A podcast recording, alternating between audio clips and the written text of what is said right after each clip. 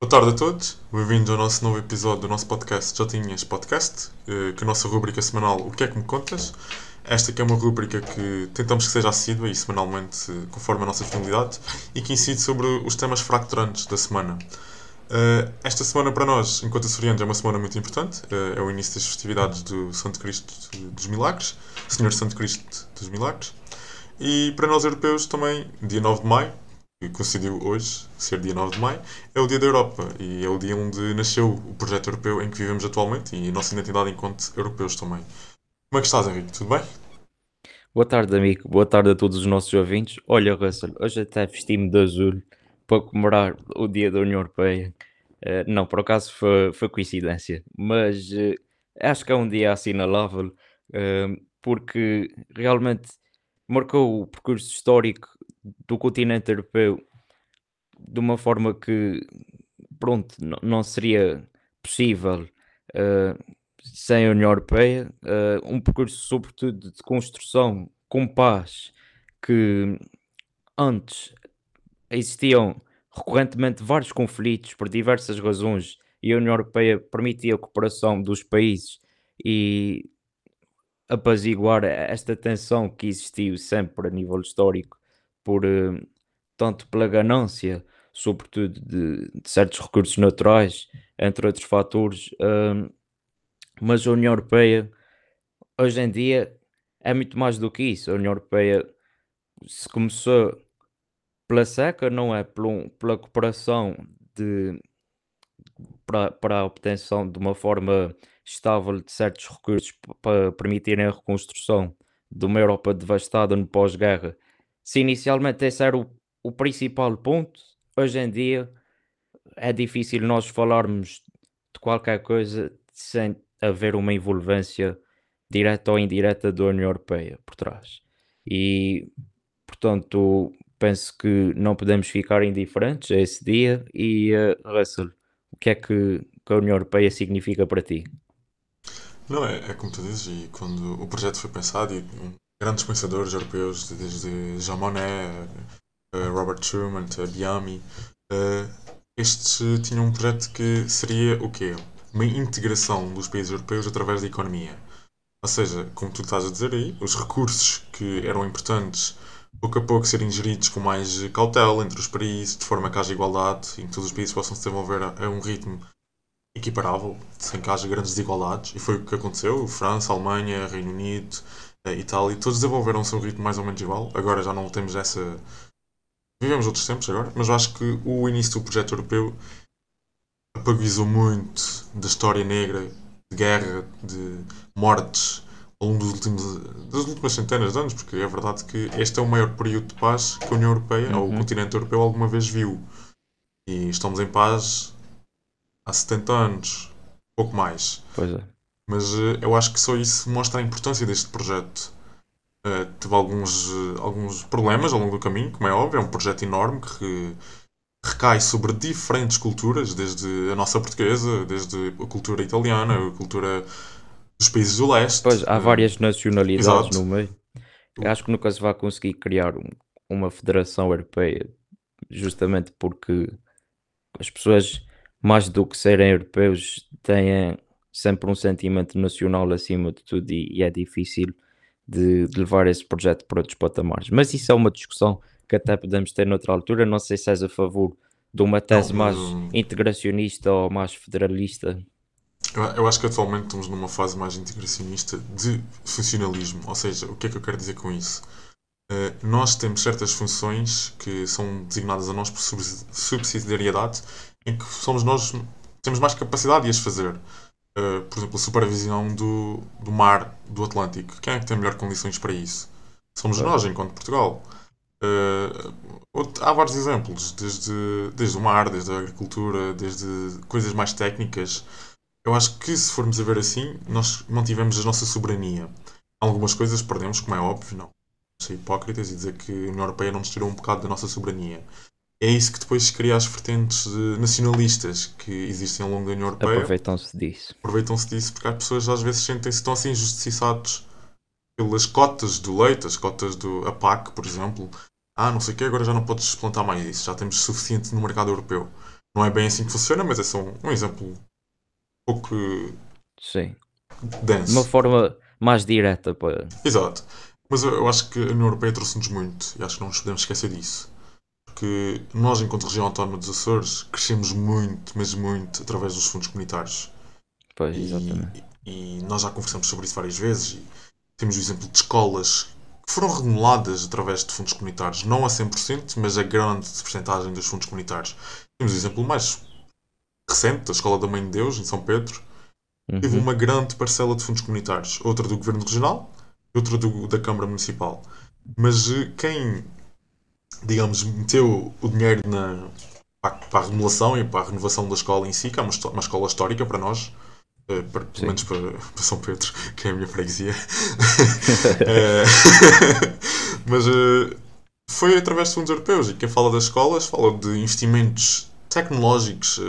temos vários exemplos e tu, fal- tu já disseste anteriormente, as scouts para nós, acho que tu, como tens grandes origens no Nordeste, fez uma Exato. diferença enorme. Sem dúvida, a Scoot para mim foi uma das obras a nível de infraestruturas mais destacável nos Açores. É porque antigamente eu lembro-me, ainda sou do tempo de levar duas horas para ir para o Nordeste. Hoje em dia, eh, em cerca de 40 minutos, tu colocas-te no Nordeste e isso vai aproximar muito o Nordeste de, de Ponta Delgada, para o bem e para o mal, porque antes passavas por diversas freguesias ali que também agora ficaram se- sem tanto movimento, mas não querendo distanciar-me aqui do, do ponto da nossa conversa, hum, a verdade é que a União Europeia trouxe avanços significativos para a nossa região. Agora, há aqui uma questão que é a forma como os fundos comunitários foram aplicados. Isso aí, se calhar, já é um bocadinho mais discutível. Tu achas que os fundos foram bem aplicados ou deviam ter eh, sido geridos de outra forma? Eu, eu acho que foram no sentido em que os objetivos estavam bem delineados, eh, quer com a PAC, quer com o POSEI, com todos os tipos de fundos comunitários que nós tínhamos, mas não foram bem Uhum. supervisionados. Ou seja, o que é que eu quero dizer com isso? Eh, a União Europeia, com os seus programas todos, ambicionava uma, um desenvolvimento tecnológico que permitisse aos países que recebiam os fundos europeus desenvolverem-se a um ritmo, ao mesmo ritmo que os países grandes, Alemanhas, Franças. Sabemos que não é possível, não é, não é fácil, claro, são países já com uma, com uma robustura económica não, não- que não se pode comparar com um país como o nosso. Sim, Mas eu acho que muitas pessoas eh, não se aproveitaram dos subsídios para as melhores razões ou o que necessitavam realmente. Eh, não utilizaram para investir, utilizaram para consumir em muitos casos. Exato, exato. E acho que essa falta de supervisão fez com que nós, Açores, ficássemos um bocadinho atrasados nessas áreas, porque é verdade que temos, um, temos uma robustez nessas áreas, na agropecuária, eh, é, uma, é uma maior área, que eu agora estou-me a recordar, mas se se tivesse sido melhor utilizado os fundos europeus, se calhar ainda estaria melhor. Não digo que não esteja boa, mas poderia estar melhor. Sim, eu concordo. Uma coisa que também me faz confusão é porque é que cada autarquia, por exemplo, tem que ter um pavilhão? Porque é numa terra tão pequena como a nossa, estás a ver? Ou seja, às vezes, e, e gasta-se muito dinheiro com esse tipo de coisas, e é importante, obviamente, também fomentar a atividade desportiva e, e não olhar só para um setor e, e também olhar para tudo um pouco, mas a questão é acho que também há muita coisa que se faz só para parecer, entendes? E, e muitas vezes os fundos não foram utilizados de forma a melhorar na prática as condições de vida das pessoas. No, no, no caso do, nesse teu exemplo, eu não, eu não concordo muito contigo e vou explicar porquê. Porque, por exemplo, nós, nós, eu moro aqui em São Pedro e eu, se me deslocar 5 minutos a pé, chego ao, um, ao campo das Laranjeiras. Tenho aqui um campo ao pé da residência universitária que é aberto a todos. Eh, se me deslocar, se eu não tivesse esse campo, qual era o campo mais próximo que eu tinha para fazer algum tipo de exercício, que era de futebol, basquete ou vôlei? Possivelmente seria o campo ao lado da universidade, ou seja, já me teria que deslocar uns 20 minutos a pé também não é mau, mas que já é um aglomerado para outras pessoas que vivem na zona. Ok. Ou seja, Mas zona viste- toda. já fazias mais isso Sim, sim, não, mas no, sen- no sentido, imagina, eh, temos agora o da Mata do Café. Uma excelente obra feita pelo Governo Regional, eh, socialista, diga-se de passagem, mas que foi uma excelente obra, está ali bem localizado, num ponto excelente, estás na- jogas um, fazes um exercício, fazes uma corridinha ali, vais à praia, dá um mergulho, Pá, eu acho que aquilo é um exemplo de um bom investimento. E cada freguesia, não digo em todas as freguesias, mas pelo menos cada município deveria ter um, um pavilhão, porque há equipas de futsal em cada, em cada, em cada município. Tens no caso do. Tens o caso da Lagoa, que é muito ativa no futsal. Tens o caso do Santa Clara, em Ponta Delgada. Ou seja, e, e se tu fores a ver, o Sidónio de Serpa é usado por várias equipas, quer de vôlei, de hóquei Pois, mas isso eu concordo. Agora a questão é, às vezes freguesias mais pequenas que acabam por ter infraestruturas que acho que são um pouco acima da realidade desses sítios, estás a perceber, desses povoamentos. Mas isso é apenas uma opção. Não, sim. Isso é apenas uma opinião uh, pessoal, mas uh, E nós, somos querendo- e nós temos direito às nossas opiniões e é, é por isso que vivemos numa democracia. Exato, Exato, e, e é por isso que, apesar de ideologicamente também divergimos de muita coisa, estamos sempre disponíveis a conversar e a debater, e, é- e isso é muito importante. Mas não querendo fugir aqui ao tema da União Europeia, hum, diretamente em relação à União Europeia, hum, nós já falamos aqui de muitas questões históricas que deixariam as nossas professoras de História orgulhosas de nós. hum, e, Russell, o que é que, que achas que falta fazer na União Europeia para aproximar as pessoas dos órgãos de decisão? Não achas que existe um certo déficit democrático na União Europeia? Não, eu acho que é uma, uma desaproximação entre as massas e quem decide. Uh, Uhum. porque se formos a ver, uh, nós votávamos para o Parlamento Europeu enquanto, enquanto cidadãos do espaço dos países que pertenciam à, à União Europeia, mas o Parlamento até 92, até 1992, não tinha poderes de decisão. Era um órgão consultivo, basicamente. E, e acho que só no Tratado de Lisboa, em 2008, é que ganhou ainda mais poderes também. Sim, ganham Houve, alguns houve novas revisões em 2008. Eu acho que isso foi um começo de que as pessoas começaram a perceber de que é que me serve ir votar se o órgão que eu voto não é um órgão que possa decidir alguma coisa para o meu futuro. Pois, Eu acho que isso é agora está a mudar. Já aprenderam, não totalmente, porque não é um, ainda não é um órgão com o maior poder no, no espaço europeu, mas está-se a tornar e eu acho, acredito que faça. Ao contrário do que acontece a nível nacional, não é? Que geralmente os parlamentos têm muita força, podem deitar abaixo um governo com uma moção de censura, mas a nível europeu isso não acontece. E eu concordo contigo nesse aspecto, porque acho que a União Europeia é muitas vezes vista como um espaço distante, elitista, ou seja, em que o acesso não é facilitado ao, a um cidadão comum, porque muitas das coisas são apenas decididas entre governantes e, por exemplo, para chegares à Comissão Europeia tem que ser por nomeação e não por eleição, algo que também se calhar devia ser repensado esse- essa forma de trabalhar, mas eh, estamos a dar passos significativos nesse sentido e penso que muita coisa já foi feita de positiva até agora. Ah, agora Portugal está a presidir o Conselho da União Europeia e ah, é uma, uma tarefa que é, que é muito importante para o nosso país, sobretudo para a imagem que nós vamos dar a nível externo. Um dos pontos altos foi a Cimeira Social do Porto e, e existem temas em cima da mesa como a transição para o desenvolvimento sustentável, a neutralidade a nível climático e a digitalização. Achas, incluirias aqui algum tema além desses, Russell, ou achas que esses são os temas prioritários? Eu, acho que são porque acabam por se conjugar os três temas mais fraturantes atualmente. Depois isso acaba por chegar também a um grande problema que nós estamos a ter agora, porque é através da digitalização, que nós estamos a, verificar os grandes problemas de imigração que nós temos atualmente. Eh, os direitos à igualdade, de- à oportunidade eh, que é necessário para todos. Se formos a ver, tivemos, tivemos os problemas, estamos a ter atualmente em Portugal os problemas de imigração. Porquê? Situação do Uzmar? Exato. Porquê é que nós estamos a ter esses problemas? Porque eu acho que os portugueses esquecem-se que nós somos uma, uma nação aventureira também.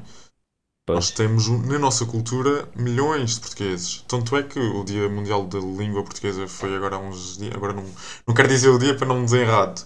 foi há pouco tempo, sim. Foi há pouco tempo e nós somos uma das línguas mais faladas no mundo. Porquê? Além da nossa história enquanto país colonizador e tudo, mas se a língua mantém-se é porque nós temos muita diáspora por aí. Quer nos Estados Unidos, quer no Brasil, em França, que é um dos maiores países onde temos maior número de imigrantes. Eu acho que as pessoas esquecem-se que nós somos imigrantes também, em alguns, em uns quantos imigrantes até. E nesses sítios também trabalhamos em condições precárias e Exato. certamente que todos nós temos o exemplo de um familiar que foi para os Estados Unidos trabalhar numa fábrica e cresceu na vida às custas disso. Acho que é como tu dizes, toda a gente deve ter a oportunidade, pelo menos a oportunidade de, de Sim, procurar uma vida melhor. Isso é um direito das pessoas e a partir daí os países que acolhem têm que dar eh, condições a quem quer ir para, para trabalhar, para estudar, para resolver a sua vida de uma forma honesta. Esses devem ser dadas condições a esses. E Portugal, na- no caso de, de Odmira, falhou. Foi mais um exemplo do, do quão disfuncional é o nosso país, porque hum, aqui não temos que estar a atribuir culpas a ninguém. Acho que existem, existe uma cota parte de culpas a, a várias entidades, mas hum, a verdade é que aquela situação foi lamentável e, e desnecessária. Desnecessária, sobretudo, Russell, acho que foi a forma como foi politizada, porque é um daqueles casos que vai para além do, do esquerda-direita. Claro que houve ali uma, um confronto entre dois direitos, entre a propriedade privada e a solidariedade por um lado, não é? Só que, lá está, se tivermos que apontar o dedo, se calhar teria de ser à própria tutela, porque eu penso que o ministro Eduardo Cabrita mostrou mais uma vez que, que, que é uma pessoa que não tem competências para aquilo que faz, não soube, não soube responsabilizar pela situação lamentável que, que se verificou, porque evidentemente que temos que garantir os direitos humanos e a saúde pública, naquele caso tem que ser atendida, só que invadir propriedade privada às altas da manhã, quando estava a decorrer uma negociação, se calhar foi algo desnecessário. E depois, estou aqui a falar de Eduardo Cabrita porque quando foi confrontado com isso, mostrou mais uma vez a sua arrogância e acusou o CDS de ser um, um partido náufrago porque o CDS pediu mais uma vez a sua demissão e então teve mais uma saída brilhante a dizer que, que o CDS é um, um partido náufrago. O que é que achaste dessa situação que Odmira? Houve uma falha de comunicação muito grande e só mostrou as fragilidades que nós temos. Porque nós pensamos que o nosso país está num, está num alto nível de democracia, é verdade que está. Tanto é que temos vários países no Parlamento, vários países agora, vários partidos no, no Parlamento. Mas eu acho que a nossa E vários sociedade. países também. Sim, também temos descendências de vários países, é verdade. Mas eu acho que o nosso, a nossa sociedade olha para os imigrantes do- de uma maneira muito errada. Acham que estão aqui para lhes roubar o lugar. Não estão. Porque se Nesse eles. caso, não, sobretudo nesse caso. Exato, porque eles. Se, só- se formos a ver, eu, eu conheço casos, já falei com agricultores, já falei com pessoas que trabalham na agropecuária e dizem: ninguém quer trabalhar nessa área. Exato. já ofereci salários de 800, 900, 1000, ninguém quer. Dizem que não é para aquilo que, estão, que estudaram. Ou seja, se não é aquilo, como é que poderemos ter os, o- os bens primários, que são super importantes para nós, porque nós vivemos muito da terra enquanto país. Quem é que vai trabalhar nas terras então? Se os próprios portugueses não querem, porque é que vão olhar para os imigrantes como se estivessem aqui para lhes roubar os, os, os trabalhos? Não estão. Estão a fazer um trabalho que os portugueses não querem. E a realidade é essa.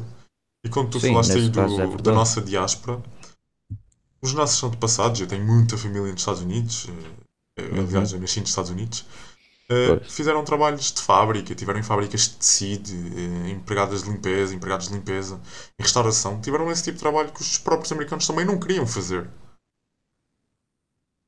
Por Isso eu acho que temos que mudar essa mentalidade que os imigrantes estão aqui para nos roubar os lugares. Não estão. Estão aqui para compensar aquilo que nós não queremos fazer. E a realidade é essa. Pois, isso é verdade. Eu acho que essa situação, no fundo, quem acabou por ser mais prejudicado foram mesmo estes Os imigrantes, imigrantes, porque exato. eh, já estavam em situações precárias, não é? Eh, e depois acabam por ter que ser movidos às tantas da manhã. Entretanto, o tribunal eh, dá deferimento ao procedimento cautelar, ou seja, há uma providência cautelar do Supremo Tribunal Administrativo para que eles voltem a sair do, do Usmar e, e andamos aqui nesta brincadeira e depois eh, lá está. Para quê? Para que é que foi, para que é que, que houve isso tudo? Foi uma situação que só envergonhou o nosso país e estávamos aqui a falar de que estamos a liderar a, a União Europeia nesse momento em termos de estamos na liderança do, do Conselho da União Europeia por, por seis meses, já acaba agora em junho, mas um dos compromissos de Portugal foi retirar 15 milhões de cidadãos europeus da pobreza. E como é que Portugal assume esse compromisso e depois não dá dignidade àqueles que vêm para cá? Que, que exemplo, que imagem é que estamos a transmitir? Ou seja, vais, como é que os outros países vão levar isto a sério? Uh, vamos impor aqui metas para os outros países quando não cumprimos a nossa parte, entendes? É isso que está muito mal, está muito mal feito no nosso país e foi uma situação que demonstra que ainda há muito para evoluir. Podíamos entrar aqui na discussão jurídica, que por acaso tive um professor, um abraço para ele, se me tiver a ouvir. Um, tive um professor que, que disse: Ah, mas aquilo são bungalows, não são propriamente imóveis e, portanto, não, não se pode sequer falar de requisição, não se pode falar de, de expropriação, nem de requisição civil, naquele caso. Mas acho que isso já será.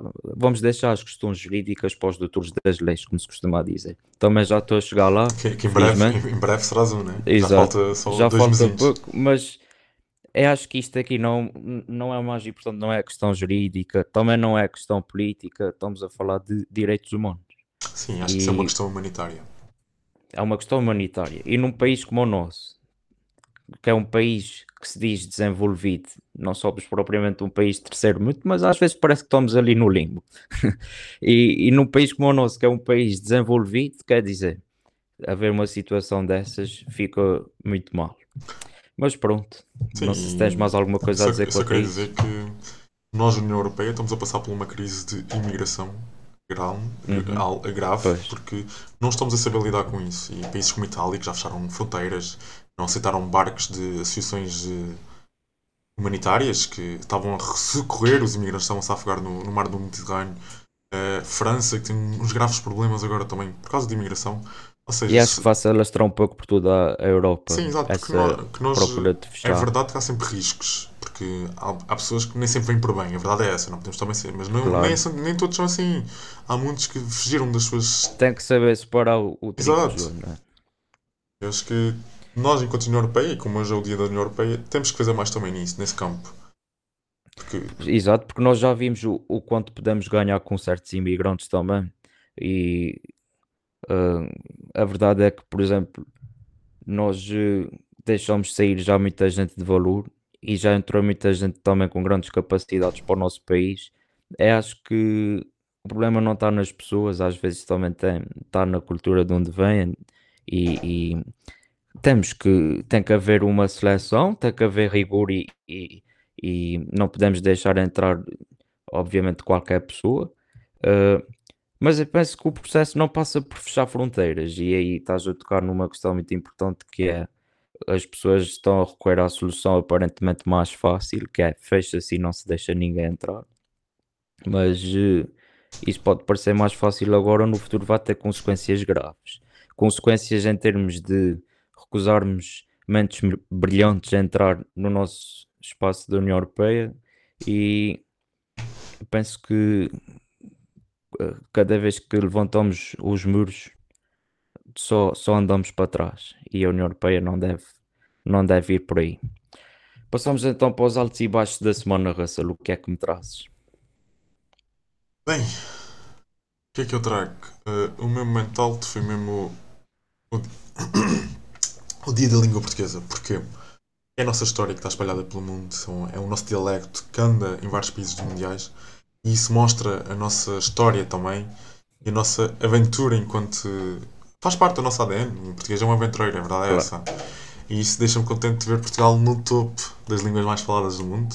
Eh, eu, se não estou em erro, são No hemisfério sul, creio eu, não é? São, é um, é- acho que para nós é, é- significa muito, porque se formos a ver, a língua portuguesa é uma das línguas mais bonitas que nós temos. É uma língua latina, vem do latim e acho que é bonito saber falar português. E quando nós falamos com estrangeiros, eles dizem que aprender português é sempre muito difícil. É difícil, mas, é- mas isso demonstra a riqueza, não é? Da nossa língua. Sem dúvida Acho alguma. sim. E, e quanto ao negativo, epá, eh, para mim, o meu negativo foi mesmo a falha de comunicação que houve. Eh, a falha, o, o tentar varrer para baixo do tapete do, do governo regional quanto à a questão das vacinas nas portas do mar. Eu Uhum. acho que o diretor regional de saúde, o secretário regional de saúde, teve um bocadinho mal ao tentar meter as culpas todas na Câmara Municipal. A Câmara Municipal a responder mal, foi instantâneo quase o, comunicado, a dizer, não, nós fizemos o nosso trabalho enquanto Câmara Municipal, nós só comunicamos quem a Direção Regional e a Secretaria Regional de Saúde nos deram para comunicar. E acho que o, o secretário regional teve um bocadinho mal nessa situação e está tá, tá a agir um bocadinho mal. Mas pronto, é a minha opinião. Eu fico na dúvida se existe um, um PSD só da terceira e o resto. Ou, ou seja, um partido da terceira e há o resto, estás a ver? Porque Exato. Existe aqui um evidente bairrismo que está a prejudicar toda a gente e nós, micaelenses, no geral, fomos prejudicados por, por aquilo que é, é cada vez mais evidente, é, é querer prejudicar eh, São Miguel só pelo facto de ser a maior ilha e provavelmente há aqui alguma dor de cotovelo. Eu não gosto de entrar por essas questões e queria acreditar que, que houvesse profissionalismo, mas eh, no fundo, quando se fala em critérios e em critérios eh, científicos, mas não se apresenta essas evidências científicas e depois tu estás a entrar em batalha, nesse caso, com uma autarquia e depois com o próprio povo micaelense Sim, com a comunicação social, e isto aqui entrando já no, no meu ponto baixo da semana, eh, porque é, é comum, porque eu, eh, eu acho que este governo, uma das coisas que tem corrido menos bem é efe- efetivamente eh, o contacto com a comunicação social e por parte, sobretudo, da- dos senhores responsáveis pela saúde, eh, nomeadamente o Clélio Menezes, que afastou completamente da comunicação social e recebeu inúmeras críticas até meios mais informais por parte de jornalistas, eh, pela forma como condenou uma reportagem que, que dizia que Ponta Delgada estava vazia e de facto mostrava as ruas da cidade vazia e condenou e criticou de certa forma eh, o, o o au- autoritarismo sanitário que, que se tem visto e Clélio Menezes respondeu à jornalista assim de forma direta, sem necessidade. Portanto, isso para te dizer, amigo, que o meu momento baixo da semana é precisamente esse. Se- portanto, se eu, se eu há uns tempos elogiei o trabalho proativo do Governo Regional, neste momento tenho que apontar que os senhores da saúde lá da terceira têm estragado um pouco este trabalho de comunicação, porque este Governo Regional até criou páginas nas redes sociais, tem procurado um maior contacto com o povo, mas eh, também é preciso haver um bom contacto e um relacionamento saudável com a comunicação social, e isso falhou por parte, sobretudo, aqui da Secretaria Regional da Saúde. E hum, o povo não viu as restrições à pandemia serem justificadas de uma forma plausível e isso depois traduzisse nos protestos que vimos no Largo 2 de Março. Portanto, isto é aqui uma crítica, de certa forma, construtiva para que se algum senhor da saúde, eh, um dos responsáveis da saúde, o senhor Tato e o senhor Clélio se nos estiverem a ouvir, tenham lá mais atenção Sim, não, não, não, à não forma te esqueças, como do, com a não esqueças do Berto. Cabral. Exato, também. Tenham atenção à forma como comunicam com a, com a, com a comunicação social e tenham um relacionamento melhor, porque senão depois também vão virar o povo contra eles e isso não é bom. E o momento alto para terminarmos, Russell, foi. ah, eu não sei se já tinhas dito os teus dois momentos. Disse, disse, disse. Força, força. Ok. Uh, o meu momento alto é a vitória do Partido Popular em Madrid, que se traduziu numa espécie de moção de censura ao governo do PSOE e ao afastamento de Pablo Iglesias. Uh, agora, has de me perguntar, mas porquê é que estás a trazer eleições de Espanha para aqui?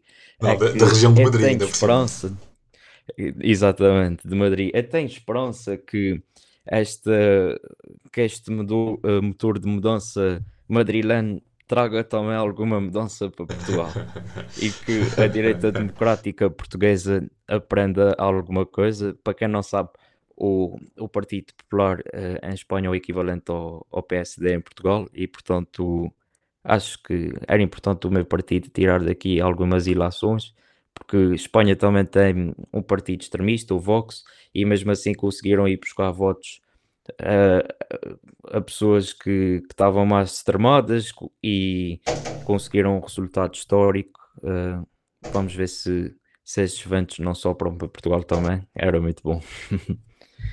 Esperamos e é não. isso. Uh, foi o episódio então desta semana. Vamos ver se no próximo episódio trazemos algum convidado. O último convidado que trouxemos, penso que foi a Sara, não Foi, foi? foi, Sara. E Desde aí não trouxemos mais ninguém.